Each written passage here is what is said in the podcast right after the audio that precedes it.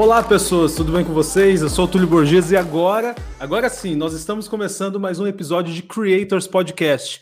E hoje nós temos um convidado que para mim é uma pessoa muito especial, porque eu acompanho ele há um tempo. É, se você não sabe, esse convidado, ele é conhecedor do universo nerd. Ele produz canal no YouTube, ele tem o, ele é um dos idealizadores do canal Toque Passa, do canal Senhora e além de tudo, ele ainda é o chefe de conteúdo da Ebanks. Apresento para vocês Tiago Romariz. E aí, meu querido, beleza? Obrigado aí pela apresentação. Bom, prazer estar aqui. Vamos ter muita coisa para falar aí durante esses próximos minutos, vamos, minutos que vamos estar juntos aqui. Obrigado de novo pelo convite. Mano. Cara, eu que agradeço você ter aceitado participar do Creators. É, e antes, Tiago, antes da gente ir para o nosso papo, eu preciso dar um recadinho para a galera, que é o seguinte: a nossa live ela tem um patrocinador, ela tem um apoiador, melhor dizendo, que é a Live, live opa, a Live Profissa. Hoje já estou engasgando hoje. A Live Profissa, se você precisa fazer lives e da melhor qualidade, a Live Profissa ela pode te ajudar com isso. Se você não sabe é, que equipamento usar, você não tem experiência nenhuma, é só entrar em contato com a Live Profissa que ela vai te ajudar em tudo isso. E também, Thiago, você também usa o serviço da Live Profissa, né?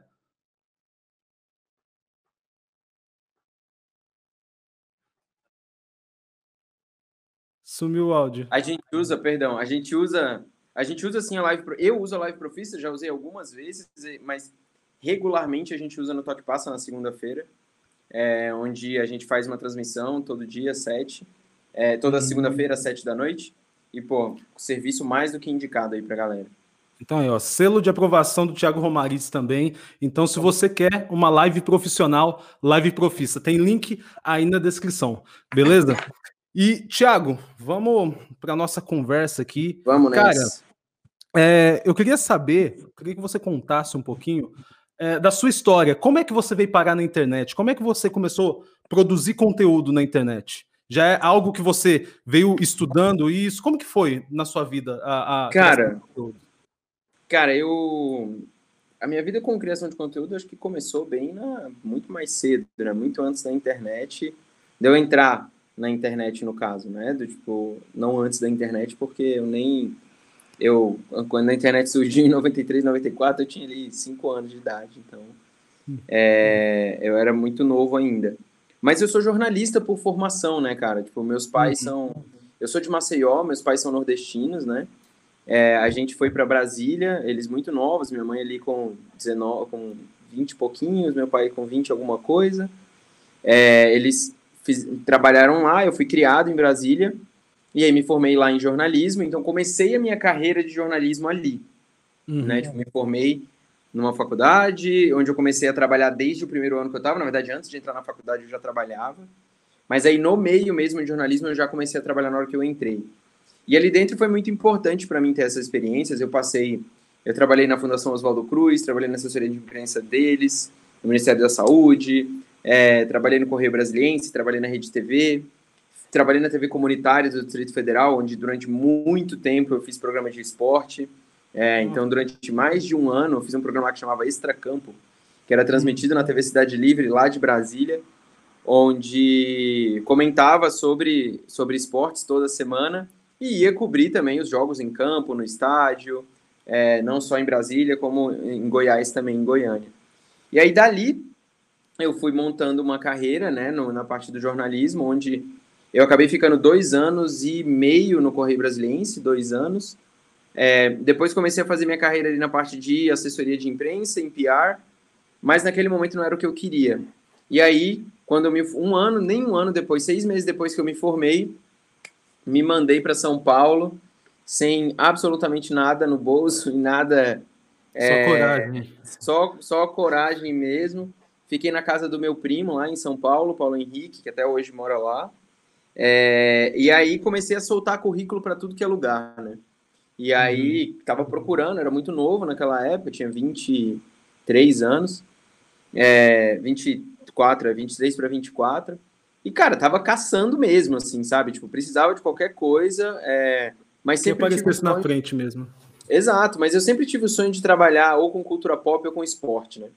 Uhum. Era muito meu sonho isso. Trabalhar ou no Omelete ou trabalhar na ESPN Brasil, que era muito um dos meus objetivos, assim. E aí eu dei sorte de entrar no Omelete, fiz o processo seletivo, entrei, é... mas mandei currículo para uma porrada de gente. Acabei entrando no Omelete para falar, para escrever sobre música. Eu entrei como redator de música. Uhum. E aí, a partir, da, a partir daí, cara, aí o resto foi acontecendo, né? Foi acontecendo. Então eu fui, passei por música, comecei depois a tomar conta da parte de cinema também, e aí tomei conta da parte do site, né? Virei editor do site, onde eu comecei a mexer muito mais depois na programação de vídeo, nas redes sociais, até onde eu saí depois como diretor de conteúdo do grupo, onde eu tomava conta do Omelete, do The Enemy, das produções originais que tinham dentro do, dentro do Omelete, é, todas as coberturas ao vivo, a CCXP, né, a cobertura que a gente fazia da Comic Con Experience, que é o evento, uhum. e da uhum. Game XP também. Então, criei muitos, muitas dessas coberturas junto com uma equipe maravilhosa que trabalhava lá também, e aprendi muito. E de lá, e lá dentro mesmo eu tive a oportunidade de fazer muita coisa. Fiz um programa de esporte junto com a ESPN Brasil para realizar um sonho meu, assim, na época, é, que era o Quarteto Fanático, onde eu, William Tavares, que é na época, é, ele é apresentador até hoje da ESPN, mas Rafael Bellatini, que na época era repórter da ESPN, então eram eles dois da ESPN, eu e o Marcelo Forlani do Omelete, a gente se juntava, formava o um quarteto fanático, onde uhum. a gente falava sobre esporte e cultura pop na ESPN. Era muito legal, eu fiz algumas participações nos bate-bolas e tudo mais. E me deu muita oportunidade para conhecer muita coisa, e lá eu realmente aprendi e consegui colocar muito da minha experiência para a produção de conteúdo, né? Para tipo, uhum. entender o que é o ambiente digital, o ambiente offline, e principalmente analisar comportamento e analisar dados. Né? Não existe criação de conteúdo sem dados, então muito eu aprendi disso nesse meu dia a dia lá. Há um ano e meio eu saí do Omelete, é, isso vai fazer agora, um ano e meio mais ou menos, né, no final desse ano. Eu, tô, eu fui para o Ebanks, né, onde é uma fintech de, que processa pagamentos para empresas globais aqui na América Latina. Então, lido basicamente com o mercado financeiro, é, de finanças hoje mesmo. Então, o Ebanks processa pagamentos de Spotify, PlayStation, Airbnb, AliExpress, Wish. Provavelmente todos nós já recebemos uma fatura do Ebanks no e-mail em algum momento, assim. Uhum. né? Não é não é raro a gente já ter recebido a faturazinha lá. É, e aí muita gente me perguntou, né, cara, na época, do tipo, o que, que você está indo fazer numa empresa que não tem absolutamente nada a ver com cultura pop, com, com cinema, com séries. E, e, a minha resposta era, era parecia meio ensaiada, mas é real até hoje, assim. Eu fui para o Ebanks porque era um desafio muito novo, muito diferente na minha carreira e que eu ia continuar a trabalhar com histórias, com conteúdo e para criar essas grandes histórias. Né? E é isso que eu faço hoje lá dentro. Eu, eu tomo conta da parte de assessoria de imprensa, da parte do Labs, que é o nosso portal de negócios sobre a América Latina, e também é, tomo conta da parte de inteligência de mercado que lida só com dados e pesquisa e tudo mais. Então, assim, é uma. Isso tudo, né? Uma, um resumão assim do que muita coisa do que eu vivo hoje. Mas a minha motivação é sempre contar a história, né, cara? Tipo, para uhum. mim, desde que eu escolhi fazer jornalismo até o momento onde eu tô hoje, o que me move mesmo é eu conseguir contar as melhores histórias da melhor forma possível e como que as pessoas vão receber isso da melhor forma possível. Uma boa história não é só uma história incrível pelo DNA que ela tem, pelos personagens que ela tem. Você precisa distribuir essa história muito bem. Você precisa mostrar da forma certa. As pessoas precisam consumir aquilo do jeito certo. E para mim é onde está a magia da criação de conteúdo. É, então é hoje muito do que eu busco e no mesmo, nos meus projetos paralelos também, né? No meu canal onde eu tenho, seja o Toque Passa, seja o meu próprio canal, seja o Chipo, que é um aplicativo que eu criei com os meus amigos é, ali em abril mais ou menos desse ano, durante a pandemia. É, enfim, então é, esse é o meu, é a minha, a minha paixão e que espero que durante muito tempo eu possa exercer com empresas que me dão a chance de fazer isso, como foi o Omelete, como o Ebanks também. Sim, pô, que massa, cara. É assim, tipo, é animador ouvir toda essa sua trajetória, tudo isso que você passou, tudo, tudo isso que você fez, que é, é é, superado, né, ir para São Paulo com a cara e a coragem e, e desbravar tudo. Isso, né? E tem uma coisa que você falou que eu eu acho que vai de encontro também que eu estava conversando com a galera do, do Instagram, do Creators, que é sobre é, a criatividade e técnica. Né, eu fiz uma postagem falando assim, perguntando para o pessoal o que, que eles acham é melhor na hora de criar conteúdo. a criatividade ou a técnica? Qual que prevalece mais? Qual que é a opinião deles, né? E eu queria saber, na, na sua, é, na sua prática, já em tudo que você passou, é, o que, que vale mais, a criatividade ou a técnica, na hora de executar uma, um conteúdo? Cara, eu acho a criatividade uma parada muito superestimada, sabe? É... Ah, eu sou uma pessoa super criativa, pessoa. Cara, criatividade para mim é insistência. É você ir lá e tentar, e tentar, e, e continuar, e sabe? Do tipo. Uh, todos os gênios da humanidade não ficam lá ah, e tem uma ideia da hora para outra, tipo, nossa, sabe? Não, o cara se fudeu muito na vida, tipo, não conseguiu fazer nada e vai insistindo, insistindo, insistindo até conseguir, sabe? Tipo, criatividade é insistência, é basicamente insistência. É, então é você suar mesmo para conseguir achar alguma coisa. Então, a questão da técnica em si, eu acho que ela. É, a, criatividade você precisa, né? Com insistência, você precisa ter isso. É um ímpeto muito pessoal, é algo muito humano. Né? É um comportamento que você tem que ter de resiliência para conseguir o tempo inteiro estar tá superando aquele desafio, porque a sua ideia não vai emplacar na primeira vez. Né? Tipo, um exemplo é o Chipo, por exemplo. A galera da Live Profícia que está fazendo aqui com a gente, inclusive, trabalhou comigo no Omelete na época conhece bem essa história. A ideia do Chipo, né? O Chipo hoje é um aplicativo. O Chipo, o Chipo é um aplicativo de curadoria de streaming. Né? Eu sempre quis fazer um aplicativo, uma, uma, alguma tecnologia que ajudasse as pessoas a escolher filme, série ou o que fosse assistir. Porque a gente sabe que é, é impossível escolher as coisas direito hoje. A gente passa meia hora uhum. escolhendo na Netflix e acaba não escolhendo nada. E vai dormir depois. Exatamente. Então eu sempre quis criar alguma coisa que ajudasse muitas pessoas. Mas ele só ele foi lançado agora, em abril, maio desse ano. Só que a uhum. ideia eu tive há uns dois, três anos, quando eu trabalhava no Omelete, e naquela época não encaixou a ideia por N motivos. Né? Não era só pela empresa, ou por mim, ou por um monte de coisa, ela não foi para frente. É, e aí, neste momento aqui, quando eu me juntei com mais outros dois amigos, a gente foi em 20 dias, conseguiu fazer a parada, 25 dias. Lançou capenga, mas foi. Hoje a gente já tem mais de 180 mil usuários, mais de 180 mil downloads bombando de agora de audiência na, na parte desktop também, uhum. mas com muita coisa para melhorar. A ideia foi muito legal, mas o que vai fazer ela realmente ser diferente é você conseguir tornar ela sustentável, né? Tornar ela realmente algo que vai fazer diferença na vida das pessoas. Então, assim, a criatividade e boas ideias, todo mundo tem.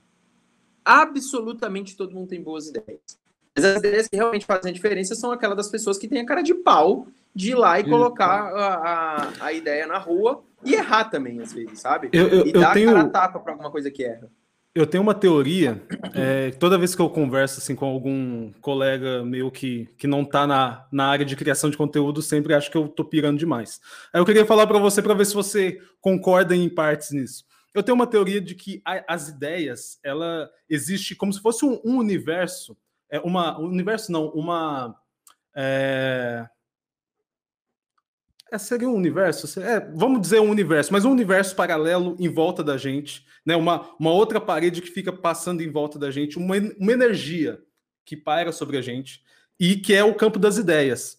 Porque às vezes a gente, às vezes vem uma ideia para mim e eu não executo, passa um pouco você executa a mesma ideia da mesma forma que eu pensei. Então eu acredito que as ideias ela, ela paira em algum lugar da nossa vida, do mundo, e quem pega ela e executa, a ideia é dessa pessoa. Porque enquanto a gente tem só a ideia, ela não é de ninguém. Né? Uhum. A, a, ideia ela só, a, ela só entra em prática quando você executa. Né? Então, para mim, existe esse universo onde está as ideias, e quem pegar ela primeiro é o dono dessa ideia, né? Vamos dizer assim, dono.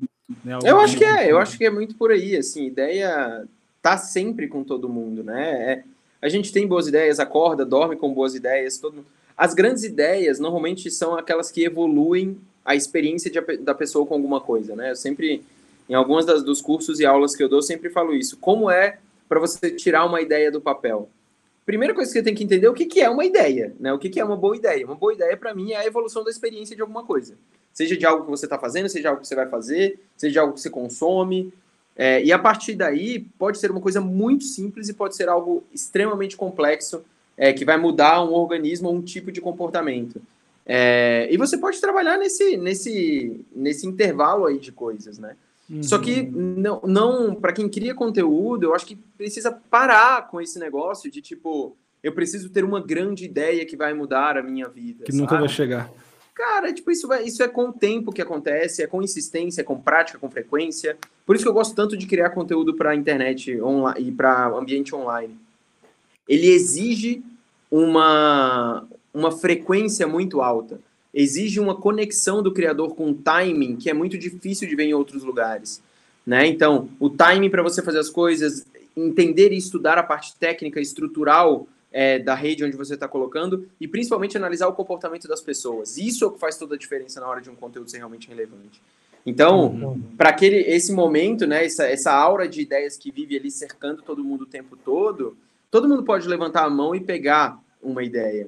Agora, quem vai realmente fazer a prática disso demanda o que é mais difícil num ser humano, que é insistência e também você conseguir abraçar o erro que você vai ter nesse processo como parte do jogo, sabe? Errar uhum. é normal, errar é essencial. É, é, se você não errar num processo da criação de alguma coisa, você está fazendo alguma coisa errada. Tá? Tipo, se você lançar um produto sem nenhum erro, sem nada, você não vai aprender tá com aquilo. É, não, e ele provavelmente não serve para nada, tá? Provavelmente ele não serve para nada se ele não tem erro nenhum ao longo do tempo. Então, é preciso entender que isso é super importante na hora de criar também. Uhum. Nossa, que assim, para mim, é, eu não sei se para o pessoal que está acompanhando, mas para mim está sendo uma aula demais, assim, tudo isso que você tá, tem falado, Thiago, de verdade. E cara, é, com a questão de frequência e, e, e ter o time, tudo, na verdade, questão do time que você falou, é, você teve um time que, que eu vi que muita gente não teve na época do DC Fandom que você fez a live, você foi é. o primeiro a fazer live, ficou o dia inteiro com live, e você, tipo, é, vamos dizer assim, você acabou de sair do Omelete e você bateu a live do Omelete. Uhum. E, cara, como que foi essa experiência? Assim, eu vi que deu problema até, você deu. superou, a Warner derrubou você, você voltou. como que foi isso aí, cara? Foi. Cara, foi uma coisa de maluco. A galera da Live Profissa tava junto comigo lá também.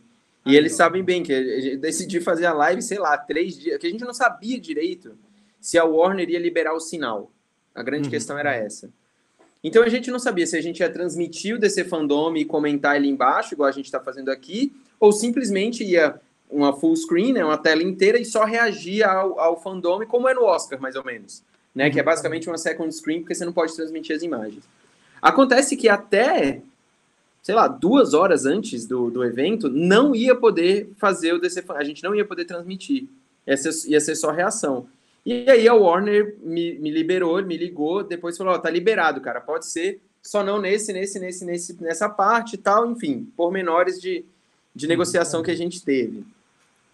E aí, cara, eu acho que eu acho que assim, o tem um quê de ser um pouco maluco mesmo, de fazer a, a a live a maior de todas, porque a gente começou tipo uma hora antes, ou uma hora e meia antes, assim, de do, do evento sequer começar, né? Uhum. Mas isso muito por, por, uma experiência minha também de internet, que eu sei que o hype é tão importante quanto o lançamento, tá? Então, você criar uma conexão com o público, que aí pode ser um hype gratuito, onde você simplesmente aumenta a expectativa, ou você pode criar uma conexão com as pessoas.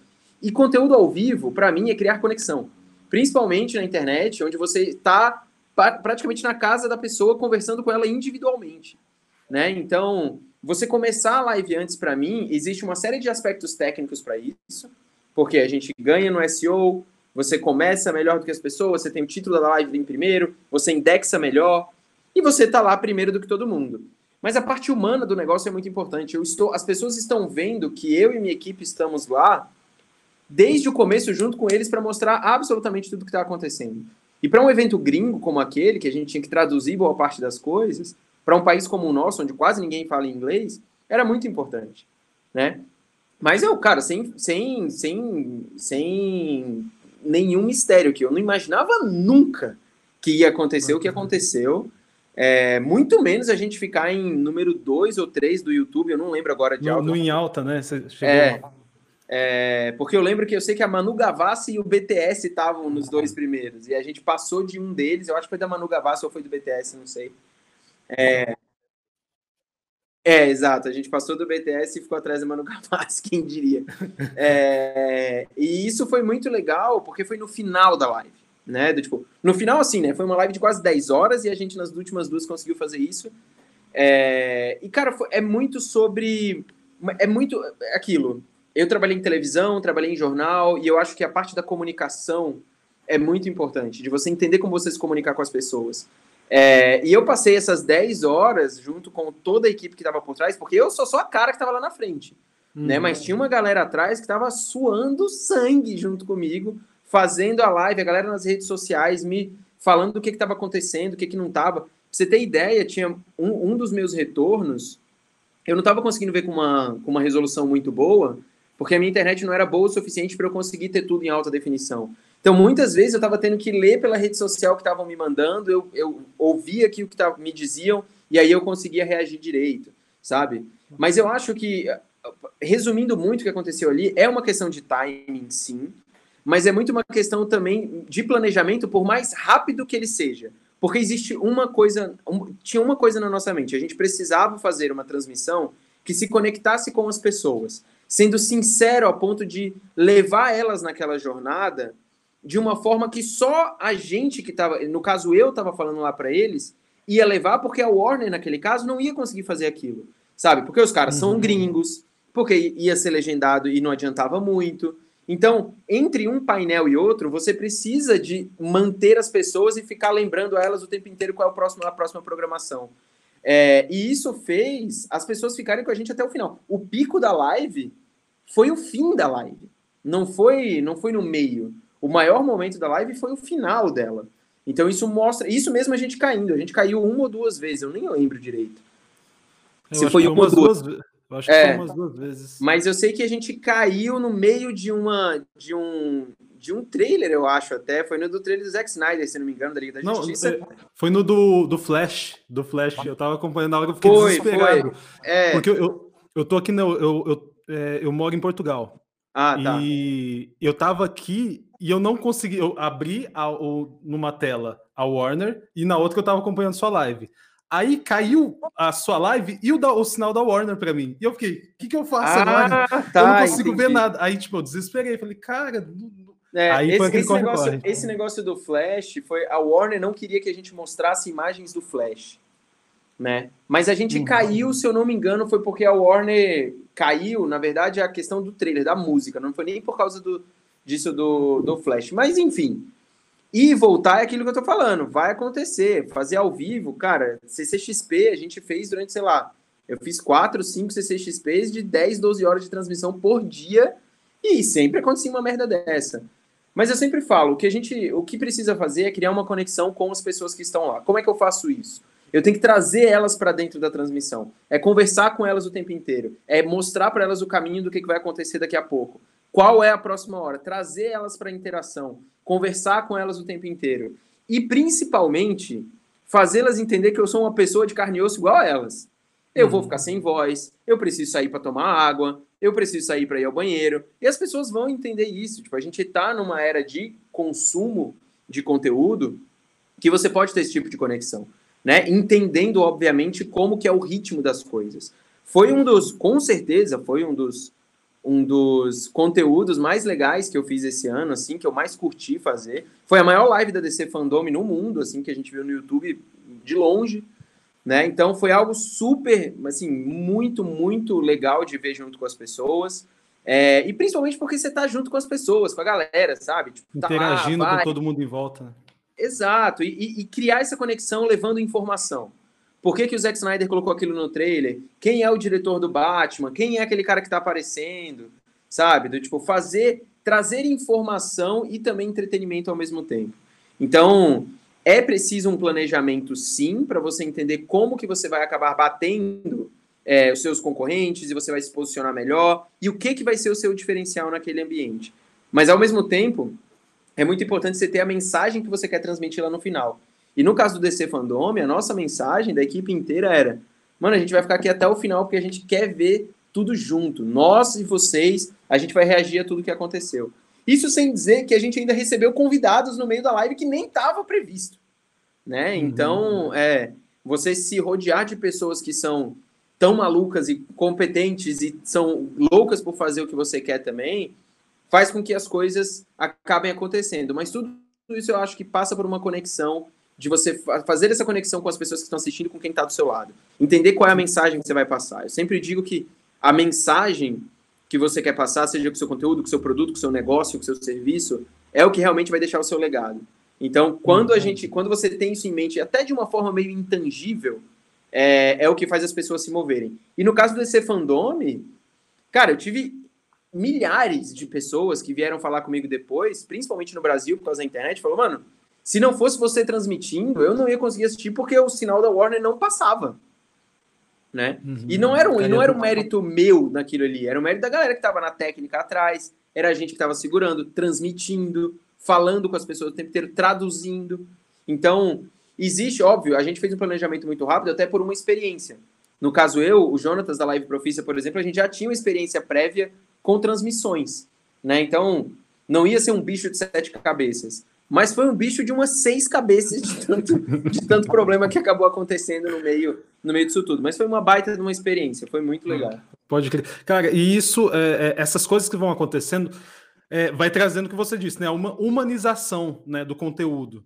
Né? Você é, dizer o que você quer fazer, que era estar tá com o pessoal e assistir tudo junto com a galera né? E porque o, eu vejo que hoje a galera confunde muito humanizar conteúdo em tipo, ah, eu tenho que chorar na frente da câmera e eu tenho que expor a minha vida. E não é humanizar, é só você mostrar que, tipo, você tem, você quer alcançar alguma coisa também, né? Você tem uma motivação e levar essa motivação para essas outras pessoas, né? Exato, é, eles e é aquilo, né, do tipo, todo mundo sabe que no meu caso, por exemplo, eu sou completamente apaixonado por, por cultura pop, é, encho o saco de quem gosta das coisas do Zack Snyder, encho o saco de Marvel, de Disney, Star Wars, tenho as minhas birras com tudo, mas é isso que eu acredito que me faz ser humano também. Não adianta eu gostar absolutamente de tudo, não adianta eu odiar absolutamente tudo. É, os altos e baixos de uma empolgação ou de uma frustração compõem também essa experiência que você tem junto com as pessoas, né? Então, no caso, por exemplo, da, do DC Fandom, aconteceram dois problemas de, de timing muito importantes. O, o trailer do Zack Snyder, da Liga do Zack Snyder, vazou muito antes do trailer sair oficialmente, né? E eu falei pra galera, eu falei, eu vou assistir na hora que sair, eu vou assistir junto com todo mundo na hora que sair. E a mesma coisa aconteceu com Batman. A mesma coisa aconteceu com Batman. Então eu falei, eu vou ficar aqui até o final para sair. E muito por dois motivos. Um é porque eu queria assistir até o final, no ano passado não estava ali oito horas para simplesmente desistir do nada. E outra é que esses vazamentos, no geral, eles normalmente não chegam em todo mundo. Né? Tipo, não é todo mundo que sabe como achar algo vazado. Então, tem ali o público que muitas vezes eu percebia, isso em todas as lives que a gente fazia, que o público não estava lá só pelo conteúdo, ele estava lá porque ele queria assistir junto com a gente. É igual quando a gente quer ir no cinema uhum. junto com os amigos. É assistir uma série, como a gente. A galera que assistia Game of Thrones, por exemplo, sabe? Uhum. Tipo, ah, assistir Game of Thrones, vou juntar a galera em casa para assistir. Você não estava lá só pelo episódio, você estava pela experiência com as pessoas. É, é, muito isso. A gente, nós somos seres sociais. Por isso que essa pandemia está quebrando tanto a nossa cabeça, sabe? Porque nós somos pessoas que precisamos de contato, somos seres que precisamos de contato. E é legal isso, de você estar tá com alguém, trocar experiência, assistir alguma coisa junto com alguém e trocar aquilo com a pessoa. Do tipo, o que, que você achou, o que, que eu achei. E isso a internet possibilita pra gente. No caso de live, eu gostaria de fazer muito mais lives do que eu faço. Só não tenho tempo na vida mais para fazer. Mas se eu tivesse, eu faria. O DC Fandom para mim foi uma experiência maravilhosa. É, me lembrando muito, obviamente, muita coisa que eu já tinha feito antes. Mas assim, foi como eu estava sozinho na frente da câmera. Eu já tinha feito isso outras vezes, mas uma equipe por trás e tudo mais, que nem era tão grande assim. A gente tinha mais umas quatro, cinco pessoas atrás em diferentes lugares do Brasil, que era muito legal. Tinha gente em São Paulo, gente no Rio, gente em Recife. A Mari, minha mulher, estava me ajudando aqui é, todo mundo numa sintonia online, né? Do, tipo, ninguém tava uhum. junto, mas todo mundo tava junto ao mesmo tempo. E foi muito legal, pô, foi, foi animal, assim, nesse, nesse, nesse aspecto foi, foi uma das experiências mais legais que eu tive em 2020, com certeza. Nossa. Tiago, e me fala uma coisa, como você é, tá muito ligado ao universo nerd, cultura pop e tudo mais, como que é você conseguir trabalhar é, lidando direto com, com essas grandes empresas como Warner, é, Fox e é, Disney e tudo mais? Porque você teve um contato muito grande, né? Eu acredito que até hoje uhum. você tem contato né, com, com o pessoal lá dentro. Como que é isso? Porque assim, a gente sabe que é, fazer conteúdo para é, conteúdo nerd, você, se você tem um, um, um, vazamento de um lugar ou de outro, você consegue, você ganha a vez, né? Vamos dizer assim. Como que é lidar com isso? Porque você recebe é, coisas antes, e aí você tem embargo e tudo mais. Tem aquela galera que não cumpre o embargo e como que você lida com isso? Como que foi a sua, sua experiência nisso, né? Cara, é, embargo é embargo, ponto. Tipo, para mim não tem. É, a minha, o meu relacionamento é muito bom hoje ainda com todos os estúdios, é, com a própria Warner, que foi super parceira no DC Fandom. É, apesar de eu ter feito, junto com toda a galera, a maior live, a gente não ganhou um centavo por isso, mas tudo bem. É. Mas eles foram super parceiros, falaram comigo o tempo inteiro, apoiaram, agradeceram e tudo mais. A Disney a mesma coisa, com várias outras coisas que já fiz. Cara, eu já trabalhei com todos os estúdios de cinema é, do mundo, literalmente os maiores do mundo aqui no Brasil e lá nos Estados Unidos também, muito por causa da CCXP. Mas e a relação se teve uma manutenção boa em relação a tudo isso, porque nós somos fiéis aos acordos que nós fazemos. Tem embargo para não falar alguma coisa, não fala, ponto final. Se eu falei alguma coisa, é porque eu posso falar. Uhum. Mas não tem a menor. Não existe meio termo com isso. É assinado, está assinado e ponto final. Né? O que acaba, pela experiência que eu tenho em relação ao mundo de cultura pop, eu acabo sabendo de algumas coisas antes, hoje, que eu não estou trabalhando diretamente lá, como era no Omelete, eu fico sabendo de uma coisa ali, sabendo de uma coisa aqui, junto uma peça com a outra e eu começo a, a fazer, é, a procurar informações para entender se aquilo ali é real ou não. Uhum. Mas quando algo está embargado e eu tenho informação na mão, o embargo é um embargo. Cara, eu acho que para qualquer relação esse tipo de esse tipo de limite é o que faz ela ser, é que faz a relação ser longeva, é do tipo realmente dá para é uma relação de confiança e ponto. Pode crer. E cara, e como que como que você lida internamente com você, exemplo? Você sabe de uma informação de um filme X e de repente come, surge um rumor e como que você cria conteúdo em cima desse rumor, você sabendo que é verdade aquele rumor ou, ou que parte dele é verdade? Internamente, como que você consegue lidar com isso aí? Como que você leva e encara isso? Cara, se eu não posso falar sobre nada, eu não falo. Mas se eu hum. posso, se o rumor é, traz alguma coisa ali, eu não vou confirmar porque eu não tenho, eu não tenho é, eu não posso, eu não tenho permissão para isso, uhum. né? Mas quando eu sei, eu já fiquei dois anos e meio ou mais é, sabendo do que, que, ia acontecer no final de Vingadores Ultimato, né? Tipo, não exatamente uhum. o que ia uhum. acontecer, mas eu vi o Pantera Negra pegando a manopla, eu vi a cena final, eu vi a Pepper Potts, eu, vi, eu fui no set e eu vi isso acontecendo. E eu assinei um contrato que eu não poderia falar absolutamente nada sobre aquilo né? Então, e foi o que eu fiz durante dois anos. Então, tipo, eu não uhum. podia falar absolutamente nada. Mas, ao mesmo tempo, muitos outros rumores surgiram de coisas que eu nunca vi, né? Do tipo, eu lembro que no Ultimato surgiu a, um rumor uma vez de que o Namor, que é um outro vilão, um outro personagem da Marvel, poderia aparecer e tudo mais. E aí a gente começou a especular sobre como ele poderia entrar no filme. E eu não sabia de nada disso mesmo, tipo, então não teria uhum. problema nenhum. Mas normalmente, cara, eu não entro em pormenores de coisas que eu já sei. A partir do momento que eu assinei alguma coisa, hoje eu não assino mais, pelo menos, né? Eu assino hoje embargo, por exemplo, para filme. Uhum. A Netflix me manda filmes para eu assistir e eu não posso falar sobre o filme até tal data. Isso acontece comigo toda semana ainda. É, mas o embargo é um embargo, um contrato é um contrato. Seja para eu falar sobre rumor ou não, eu não posso abrir a boca sobre aqueles temas. Então, é, o que o que está combinado não sai caro, né? Então, para mim não não não tem meio termo em relação a isso. Sim, pode crer. Cara, é, um, uma dúvida que eu tenho é como que surgiu a, a, a, cultura pop na sua vida? Tipo, isso vem da infância? É, você foi uma pessoa que sempre leu quadrinhos? Como que foi isso? Não, não, nunca fui muito fã de quadrinhos. Eu comecei a conhecer quadrinhos mais na adolescência. Mas a cultura pop veio muito pela família, assim, principalmente por um tio que eu tenho que é sempre foi viciado em cinema, e aí a minha paixão veio por cinema e uma outra parte da minha família gostava muito de videogame, hum. né? Então, eu sempre fui muito viciado em videogame e, e, cinema. Então, a minha família começou a me alimentar muito disso, eu muito pequeno. É, então, eu assistia filme muito moleque. É, o primeiro filme que eu fui assistir foi no cinema foi Mortal Kombat. Isso foi em 94, eu acho, que o primeiro Mortal Kombat é. Eu tinha, eu acho que é 94, eu tinha seis anos, então eu estava aprendendo a ler ainda. Tudo que tava, olha só, tipo, uma criança assistindo Mortal Kombat no cinema. Eu não, eu não entendia nada do que estava ali, eu estava aprendendo a ler ainda. Então meu tio ficava falando para mim aqui, sabe, o que que o que que estava acontecendo. E sim, desde pequeno eu comecei muito, tipo, é, em inglês, eu nunca fiz aula de inglês na minha vida. Eu aprendi inglês, eu fiz uma ou outra aula, mas inglês eu aprendi jogando videogame, porque eu jogava e os jogos não tinham voz como hoje, eram só as letrinhas embaixo. Só então eu ficava legenda. com o dicionário aqui, lendo o que que era e entendendo o que, que o cara tava falando. Nossa, eu, eu então, fiz muito isso, muito. É, exatamente. Não é muito, não é muito diferente, eu acho que de muitas pessoas na minha geração, né? Então foi a minha paixão surgiu muito daí. E aí, mais velho, obviamente, eu comecei a abraçar isso pro lado da minha profissão, do tipo, eu queria saber contar histórias dessa forma né? Do tipo, eu queria. Como é que eu posso trabalhar com isso? Quando eu era moleque, meu sonho era trabalhar com videogame, era trabalhar com cinema. Eu nunca imaginei na minha vida que eu ia conseguir fazer o que eu, o que eu consegui fazer. Ainda tem muita coisa que eu quero fazer.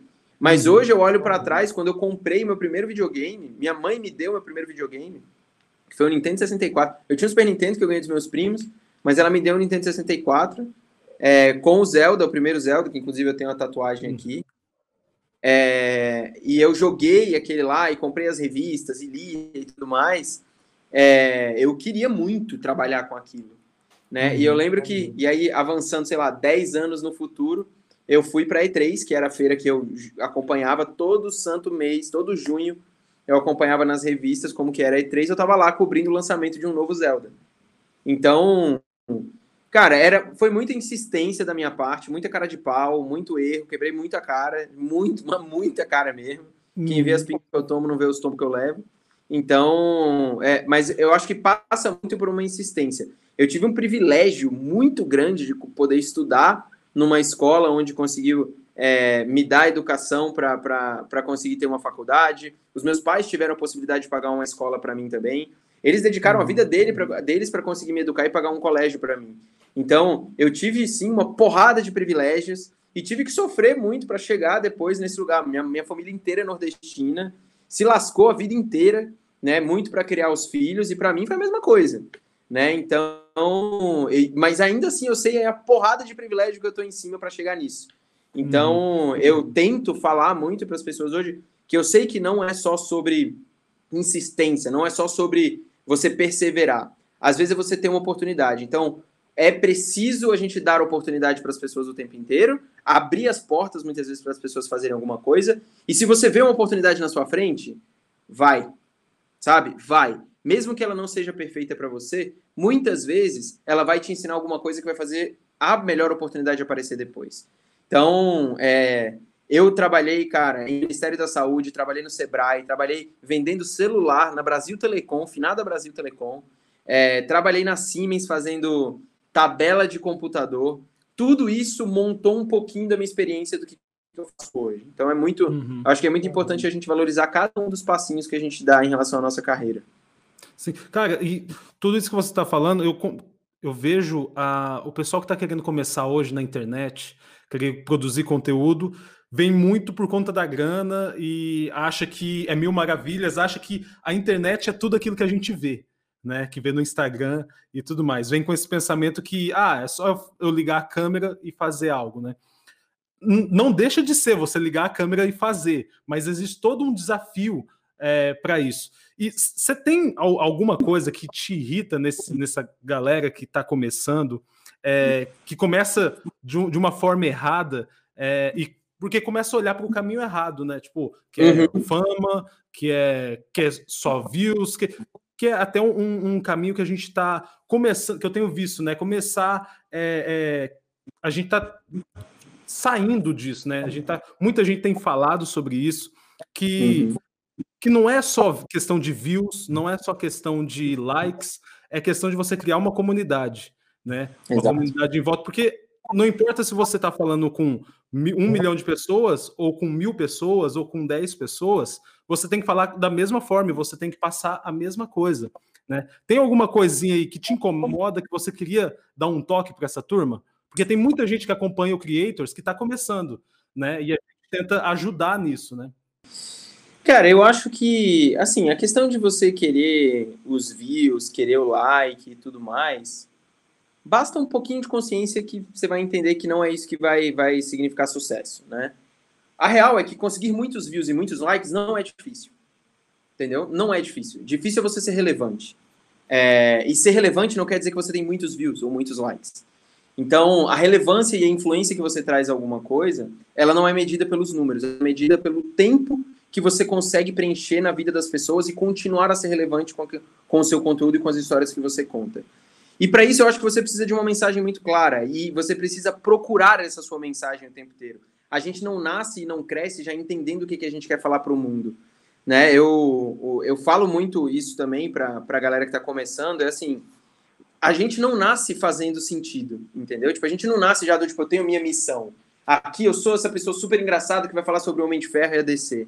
Não, você vai passar 5, 10 anos da sua vida, 15 anos, 20 anos, às vezes 30 anos da sua vida, procurando fazer sentido, procurando entender qual é o seu sentido para as coisas. E às vezes é você passar esse tempo inteiro contando grandes histórias e conectando as pessoas para depois você conseguir entender como você mudou a vida delas. Mas o seu propósito é contar história, sabe? O seu propósito pode ser, por exemplo, ser um médico e ajudar as pessoas, ou ser um professor e ensinar a elas. Mas o que vai te fazer ser relevante de verdade é a forma como você passa a mensagem. Você precisa passar essa mensagem para as pessoas. E aí é você ser fiel ao seu público, é você entender as plataformas onde você está, é você se comunicar de uma forma diferente em cada plataforma, dependendo do que, que você quer falar para cada pessoa. Os números, eles vão te guiar para um caminho que você precisa seguir, mas eles não vão te definir como uma pessoa e um criador de conteúdo. De forma nenhuma, não tem como. Né? Uma pessoa que é definida só pelos números, ela vira um número. Um número sem contexto, ele não é nada. Ele é um, ele é um, ele é um algoritmo lá jogado. Entendeu? Ele não é nada. Ele é literalmente nada. Então, é igual informação sem contexto. Informação sem contexto, ela não é nada também, cara. Tipo, é uma uhum. coisa que aconteceu, tá, mas e o que está acontecendo em volta para eu entender qual é o impacto disso? É a mesma coisa para uma pessoa. Então, um criador de conteúdo ele tem que ser relevante para aquele momento do tempo onde ele está. E ao, ao, com o passar do tempo, quanto mais a sua, a sua audiência vai evoluindo, você tem que evoluir junto com ela. Você tem que mudar. Você também uma palavra que é meio chata para mim o tempo inteiro, ah, você não é coerente com isso com aquilo. Eu tenho que ser coerente dentro dos assuntos que eu estou falando. Agora, se eu mudei de opinião de um ano para o outro, tudo bem. Não tem problema, contanto que você entenda que eu estou sendo fiel à mensagem que eu quero passar. Então, a galera que está começando agora, eu daria duas dicas. Uma, faça. Ligar a câmera e fazer alguma coisa, escrever um texto e postar alguma coisa é a parte mais fácil, mas para muita gente é a chave que vai destravar alguma coisa, porque as pessoas sequer conseguem fazer isso. Então faça isso, vá em frente e comece a fazer. Não tenha medo de errar. Se você não errar, você nunca vai conseguir começar. Então faz, tropeça, faz cagada, mostre para as pessoas, perca vergonha. E a segunda coisa que eu falaria é que perca tempo procurando qual é a mensagem que você quer passar para as pessoas. Qual é o seu diferencial? Por que, que as pessoas estão te escutando? Por que, que você escutaria toda manhã para escutar você mesmo? É, é basicamente isso, sabe? E não precisa ser porque você é o guru da cultura pop ou é o guru do mercado financeiro. É simplesmente porque você pode ter uma conexão com as pessoas que é diferente. A mesma conexão que você tem com um amigo do seu lado, às vezes com um familiar ou tudo mais. E conexão, empatia, às vezes não se explica, ela se sente. E para se sentir, você precisa ter uma frequência nessa criação. Então, a, a, a criação de conteúdo ela precisa ser menos mecânica, ela precisa ter menos mecânicas, né, do tipo de números, e mais humanidade. Você não pode esquecer os números, de forma alguma.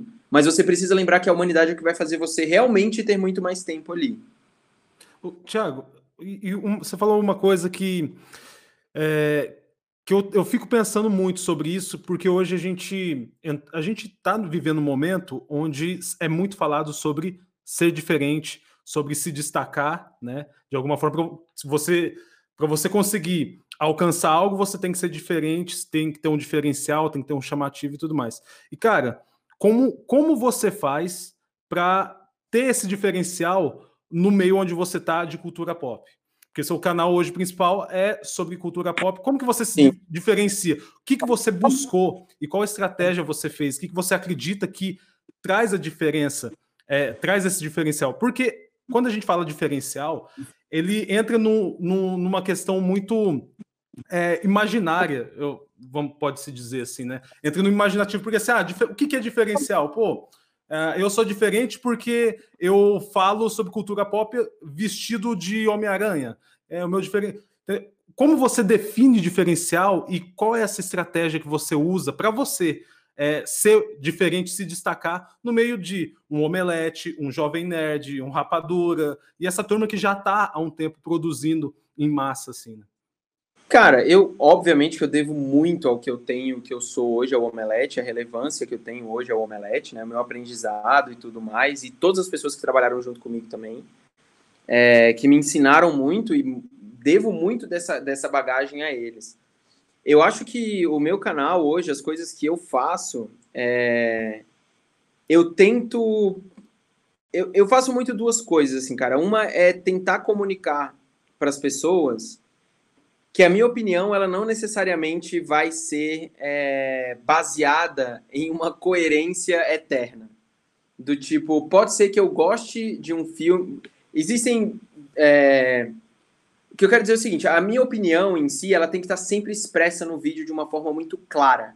A minha comunicação clara com as pessoas é a minha maior mensagem hoje, eu acho, no meu, no meu canal. É explicar para elas o que está acontecendo, a, explicar com clareza quais são as notícias e qual é a minha opinião sobre aquilo, né? É, eu acho que, é, como eu não tenho espaço para discussão, eu não tenho outra pessoa para discutir, como foi no Omelete, por exemplo, durante muito tempo, eu preciso de clareza. Eu preciso que a pessoa assista, entenda o que, que eu acho e, principalmente, que eu mostre para ela uma outra forma, uma forma diferente dela enxergar um filme, uma série, uma história ou algo do tipo. Porque eu acho que esse é o grande, é o papel da crítica, entre aspas, é o papel da análise. É você olhar um filme, você olhar uma série de um jeito diferente do que outra pessoa olharia. Pra, é isso que eu faço lendo críticas. Eu quero ler uma crítica que me mostre uma visão diferente de um filme, discordando ou concordando de mim. Então eu quero que as pessoas assistam aos meus vídeos e saiam lá muito bem informadas, com clareza, entendendo a minha mensagem final e possivelmente entendendo um outro contexto para aquele filme, para aquela produção, para aquela série. É, é isso que eu quero. E óbvio que esse é o principal, mas assim, eu também trabalho dentro do canal para que a gente seja o mais rápido na hora de soltar algumas notícias, para que a gente seja é, a primeira fonte de notícia para as pessoas e que elas tenham uma credibilidade no canal de um momento ela chegar e esperar, pô, deixa o Thiago falar sobre isso, porque eu quero ver, eu, quando eu vou assistir esse filme, eu quero ir lá no canal do Thiago para ver o que, que ele falou, sabe? Uhum. Simplesmente por a gente compartilhar é, essas experiências. Então, é muito disso que, que eu espero que as pessoas olhem para o meu canal e vejam. Mas tem outros canais que, cara, não tem nada a ver com isso. É, o cara quer causar o tempo inteiro e é, às vezes é a mensagem do cara, é isso, sabe? É, é o então, caminho dele, né? É. Exato, exato. Às vezes é muito isso. Ou simplesmente tem pessoas que não gostam de emitir opinião e nunca fazem crítica no canal. É só teoria e informação, teoria e informação, teoria e informação. E também faz, faz parte. Eu acho que o importante é você ter a clareza de mensagem no seu diferencial. No meu caso, eu acho que é muito como eu personifiquei o canal, o canal tem o meu nome, né? Uhum. É, eu acho que as pessoas precisam já está assim, claro que vai ser sua opinião, né? Ali, né? Exatamente. Né? Tá Exatamente. Especificado. Cara, é, é, eu acho que assim, a nossa conversa hoje resume muito é, numa questão, né? Que para criar conteúdo você tem que ser é, você. Você tem que humanizar e colocar a, as suas paixões, é, a, a, as coisas que te desagradam, que te agradam, e mostrar realmente o que você, é, como você é e como você se sente com aquele conteúdo. Isso é, faz com que as pessoas sintam empatia por você e consumam o seu conteúdo. Né? Eu acho que resume bem né, tudo isso que a gente falou até agora. Né? Tá, tá, tá sem áudio. eu diria, que, eu diria que Ser você é muito importante, mas é uma tarefa super difícil, às vezes, de achar a sua própria identidade. O que você não pode fazer é desistir de achá-la. É como eu falei, a gente não nasce fazendo sentido, a gente nasce para procurar o nosso sentido aqui. Qual é o legado que você vai deixar? Parece meio piegas, parece meio né, messiânico, mas é real, é real, cara. Se você parar para pensar na sua família, nos seus amigos, você lembra, as pessoas que realmente são memoráveis são aquelas que deixam alguma marca numa história, numa mensagem, numa experiência que você já teve com ela. É aquela pessoa que é muito engraçada, muito agradável, que te contou aquela história, ou que sempre te levava para algum lugar que era interessante. As nossas uhum. memórias são atreladas a grandes experiências. E essas grandes experiências normalmente são atreladas a grandes pessoas. É isso que a gente faz, né? Então, o que nós somos é o que realmente vai reverberar para o mundo. Para quem cria conteúdo, isso é mais do que importante. Isso é vital, né? Mas você não precisa começar a criar o seu conteúdo hoje e achar que você já vai ter essa mensagem explícita. Não. E nem achar que a sua mensagem não vai se modificar ao longo do tempo. Você precisa ser fiel àquilo que você quer transmitir. E aos poucos você vai entender como que as pessoas se conectam realmente com você. E aí você começa a trabalhar em cima disso para conseguir ter o alcance que você realmente quer. Para mim é, é, muito nisso. E parte tudo que a gente falou na primeira pergunta lá, na insistência, a questão da criatividade é muito de você tentar o tempo inteiro. E aí você vai conseguir achar essa sua mensagem, não tenho a menor dúvida. Pô, cara, show de bola esse papo. É, sim, para mim está sendo incrível é, trocar essa ideia com você. Tem ainda um monte de coisa que eu queria perguntar para você, ainda um monte de coisa. Queria entrar é, em mais coisas nerds também. Só que a gente está indo para um caminho muito, muito legal. Assim, eu queria, para a gente já começar a caminhar para o final da, do nosso bate-papo, eu queria saber, Tiago, como que você lida com duas coisas, né? São duas situações diferentes. Uma com os haters, porque é, é, quando você entrou no Omelete, você passou por muito hater ali, porque você era o cara novo, e chegar ali, muita gente não gosta da, do que é novo, né? De quem está chegando novo em algum lugar. Isso, e também a outra questão seria sobre algoritmo, porque é, você tem o, o, canal Senhora, né? E a sua frequência ali é, e, e, do Lucas está nenhuma praticamente. Né? Então sim, você sim. também é uma coisa que você está lidando também, porque não só com o canal Senhora, mas você produz muito conteúdo na internet, então você lida demais com o algoritmo. Então eu queria que você falasse um pouquinho sobre as duas coisas, qual a sua opinião, como você vê. Cara, sobre haters, eu acho que é tipo é o meu pão de queijo de cada dia, entendeu? Tipo, todo dia tem. É, não digo que não afeta, mas hoje em dia já é, Cara, já levei tanto isso nas costas na vida que, assim, hoje em dia eu consigo entender muito mais que é uma questão de vazio, às vezes, da pessoa, né, quando é um ódio gratuito, do que necessariamente algo contra o meu trabalho. Então, assim, não quer dizer que eu não erro e não cometo cagadas, né? Do tipo, sim, cometo e às vezes mereço muito mesmo. Mas não ódio gratuito. Então, hoje em dia, eu realmente eu bloqueio todo mundo que vem encher meu saco na internet. Eu nem silencio mais, eu bloqueio. Eu silencio às vezes só para deixar a pessoa falando sozinha. Mas eu sou adepto do bloco assim, tranquilamente. Xingou, foi um pouquinho além do limite. Tchau. Eu bloqueio porque não, não precisa. Tipo, uma pessoa dessa não merece espaço. É, a real é essa. Né? Tipo, a gente. A internet deu muita voz a pessoas que não têm nenhum tipo de bom senso e acham que preconceito, violência é algo para se falar com os outros, e para mim simplesmente não tem o menor espaço para isso, e eu não dou palco para maluco mais. É, uhum. Em relação ao algoritmo, a gente, eu sempre falo que o algoritmo são as regras do jogo que você assina na hora que você vai entrar na plataforma. Né? O YouTube é assim, por exemplo. O Senhora, que é o nosso canal meu e do Lucas, a gente literalmente colocou o nome Senhora porque a gente sabia que em algum momento a gente não ia, não ia ter a frequência que a gente queria né? Do, tipo, principalmente quando eu me mudei de, Curitiba, de São Paulo para Curitiba e quando veio a pandemia. Então, tipo, fudeu uhum. tudo, sabe? Do, tipo, a gente sabia que ia acontecer isso. Mas é bizarro, porque a gente se fala praticamente todo dia. A gente só não grava, mas a gente fala todo dia, eu e ele. Só que a gente não tá achando um timing para isso ainda, mas em breve a gente vai voltar. Quando? Não uhum. temos a menor ideia, mas uma hora, uma hora vai acontecer. O Senhora foi um projeto que eu adorei e adoro fazer assim com o Lucas, porque é uma muito umas conversas muito loucas. É, a gente recebeu pessoas maravilhosas também lá. E a ideia era muito a gente ir para algum lugar para comer e conversar com alguém e tudo mais, né? E a gente uhum. não conseguiu fazer isso por causa da pandemia. Então, provavelmente voltamos com isso, com isso em breve. Mas sempre foi um, um é, é, o, é a semente de um sonho que eu tenho de falar sobre comida, falar sobre experiência, cultura e comida também. Sempre tive esse sonho. E o Lucas é um cara que também gosta muito disso e gosta muito de conversar. Ele é um cara muito diferente de mim em alguns aspectos, então é muito legal ter essa combinação na tela. É, que ele tem um público muito diferente do que eu tenho, né? Do, tipo, uhum. ele, ele, ele pega um público muito maior, muito mais amplo e muito mais jovem. Eu falo com uma galera jovem também, mas de um outro segmento. Então isso é muito legal. É, o, no geral, a gente foi prejudicado pelo algoritmo, porque a gente parou de publicar, e aí voltou agora, não teve tanta audiência. Mas a nossa, a nossa preocupação, no caso ali, não era muito grande em relação a isso, né? Do tipo, a uhum. gente tem, tinha muito isso em mente. Eu dificilmente reclamo de algoritmos, tudo, dificilmente, porque os algoritmos são, cara, eles são máquinas feitas para dar audiência, né? E assim, e muitas vezes eles são sem cérebro. Eles simplesmente são é uma máquina que está fazendo o que está dando mais audiência, ele vai colocando aquele ingrediente ali dentro. Ela só e replica todo... a fórmula, né? É, e todo criador de conteúdo que está ali, é, ele já está propenso àquelas regras, ele já entendeu que precisa seguir aquelas regras. Porém, quando você faz um conteúdo que tem tração de audiência, esse algoritmo também vai identificar, esteja você dentro ou não das regras dele. Porque o que ele quer é que as pessoas gastem horas assistindo o conteúdo que está ali dentro da plataforma. Né? Então, é, eu não acho difícil entender os algoritmos, é, eu dificilmente reclamo deles, porque eu acho que são regras pré-estabelecidas e que são constantemente mudadas. E quem cria na internet sabe que esse é o dia a dia. Esse é o dia a dia.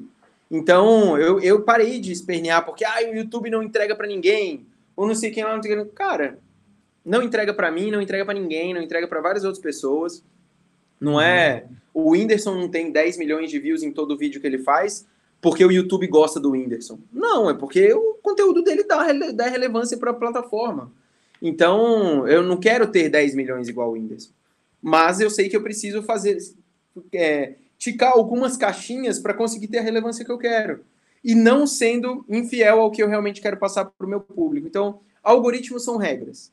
Tá? Algoritmos, eles têm. Óbvio que a gente tem uma porrada de, de discussão para ter em relação ao papel social que eles têm. Mas para o uhum. criador de conteúdo, ele tem que olhar para o algoritmo como uma regra. Ele tem que olhar para aquele ali, como que eu posso jogar esse jogo olhando para isso aqui e ganhar e ganhar espaço na plataforma. É isso. Isso acontece no YouTube, no Twitter, no Instagram. Eu comecei a fazer um monte de Reels no Instagram agora. Tem uns 3, 4 dias que eu tô fazendo um monte. Cara, nunca meu Instagram teve tanto alcance na vida. Por quê? Porque é o que o, o Instagram quer. É a Ele regra do Instagram hoje. Exato. Então, tipo, não é, ah, Thiago, você vai ficar postando foto e tal no feed. Ele não quer. Ele não quer nem mais stories, mano. Entendeu? Ele quer que você use o Reels por causa do TikTok. É simples desse jeito, sabe? Pode ser que daqui a pouco mude. Aconteceu a mesma coisa quando eles colocaram os stories, né? Do tipo, o feed foi perdendo valor. Então, assim, algoritmos são regras. Se você topou entrar naquela plataforma, você está colocando o seu conteúdo lá dentro. Então, jogue com aquelas regras. É basicamente isso. Não perca tempo reclamando de entrega de notificação, blá, blá, blá. Dificilmente você vai, vai, vai me ver reclamando sobre isso. Eu acho que são regras que a gente tem que jogar e entender a partir delas o comportamento do usuário. E aí a gente vai ganhar, você vai ganhar muito mais tempo e espaço também. Não, mas é, é, eu acredito nisso também. É, você definiu é, da, da forma que, que, eu, que eu acho mais correta, né? São as regras do jogo. Se você quer jogar esse jogo, então siga as regras, né? Siga essas regras. Se a regra do jogo mudar, siga ela do mesmo jeito, entendeu? Aí entra naquilo que você falou, que a gente falou antes, é estar tá atento no que está acontecendo em volta. Né? Você, com DC Fandom, você já você organizou uma estrutura, mas você estava atento no que, em tudo que poderia acontecer, tipo, em tudo de bom quanto tudo de ruim. Ali você estava pronto e preparado. Exatamente. Momento, né? Cara, Exatamente. Tem uma, cara, tem um outro exemplo de hoje. Vou dar isso de hoje esse exemplo. É, o Disney Plus lançou hoje no Brasil, né? É, uhum. Nesse final de semana eu tava pensando aqui, pô, o que, que eu vou fazer para semana que vem, no meu conteúdo e tal. Eu falei, cara, semana passada, todo mundo falando do Disney Plus e tal, eu falei, cara, eu vou fazer um, um conteúdo se vale a pena ou não assinar o Disney Plus. Mas eu vou soltar só segunda-feira, 8 horas da noite. Tipo, 4 horas antes do lançamento oficial. E eu fiz isso por uma questão de timing e por uma questão de técnica. Porque a Disney vai entupir de dinheiro todas as, as mecânicas de anúncio que eles tiverem. Não deu outra, cara. Meu vídeo foi pro em alta no YouTube depois de muito tempo. Eu nem lembro a última uhum. vez que eu fui pro em alta. Tá lá, em 25, 26, 27 do em alta. Tá com 50 mil views em 24 horas. E um, um, um vídeo que eu fiz hoje do Zack Snyder também tá chegando aos seus 20 mil views. Foi um planejamento rápido por saber quais são as regras do jogo. É isso. A, a busca pelo, pelo termo Disney Plus Brasil vale a pena assinar, quero assinar e tudo mais, e aumentar muito na plataforma. O meu vídeo ia estar tá lá para responder isso para as pessoas. E foi uhum. isso. E a minha, a minha opinião no vídeo tá como as pessoas do meu canal sabem que eu faço. Falei, ó, não vale a pena por causa disso, disso e disso. Vale a pena por causa disso, disso e disso. Não gosto desse filme, gosto desse filme. E o meu material tava lá para ser informativo e passar uma mensagem para as pessoas, mas também jogando com as regras do Google, entendeu? Uhum. Então, deu certo, deu certo. Não, não é óbvio que não sempre, não é sempre que vai dar certo, mas hoje eu já vi ontem, né, quando explodiu de audiência na primeira hora, Mas hoje, quando eu recebi a mensagem do lá, seu vídeo está em alta no YouTube Brasil e tal, eu falei, pô, mais uma vez a estratégia pensada corretamente, porque eu poderia ter lançado o vídeo há uma semana. Junto sabe? com todo mundo, né? Junto com todo mundo. Eu falei, não, vou soltar um pouquinho antes, porque eu quero pegar o embalo dos trending topics e dar a galera na busca. Não deu outra. Foi igual. É igual quando você vai em eleições, cara. Tipo, eleições, algum evento assim. Se você for no Google Search, no Google Search não, no Google Trends, você vai ver certas coisas. Eu vi outro dia um cara tweetando, foi quem Fujioka que tweetou isso, inclusive. É, no domingo de eleição, um dos termos mais buscados no Google é posso votar de bermuda? Era isso, tipo, você dava para ver o gráfico fazendo assim, ó, de bermuda. é isso. E isso se atém a comportamento do usuário, sabe? Eu, eu, cara, que conheço o mercado, eu ainda, eu olhava, assim, mano, eu me perguntava isso toda semana, será que vale a pena eu assinar o Disney Plus? Tendo Netflix, tendo Prime, tendo HBO, vale a pena? Tipo, eu, e eu conheço do mercado. Você uhum. imagina quem não conhece, né? E aí eu ainda pensei, na segunda-feira o Mandaloriano vai passar na Globo.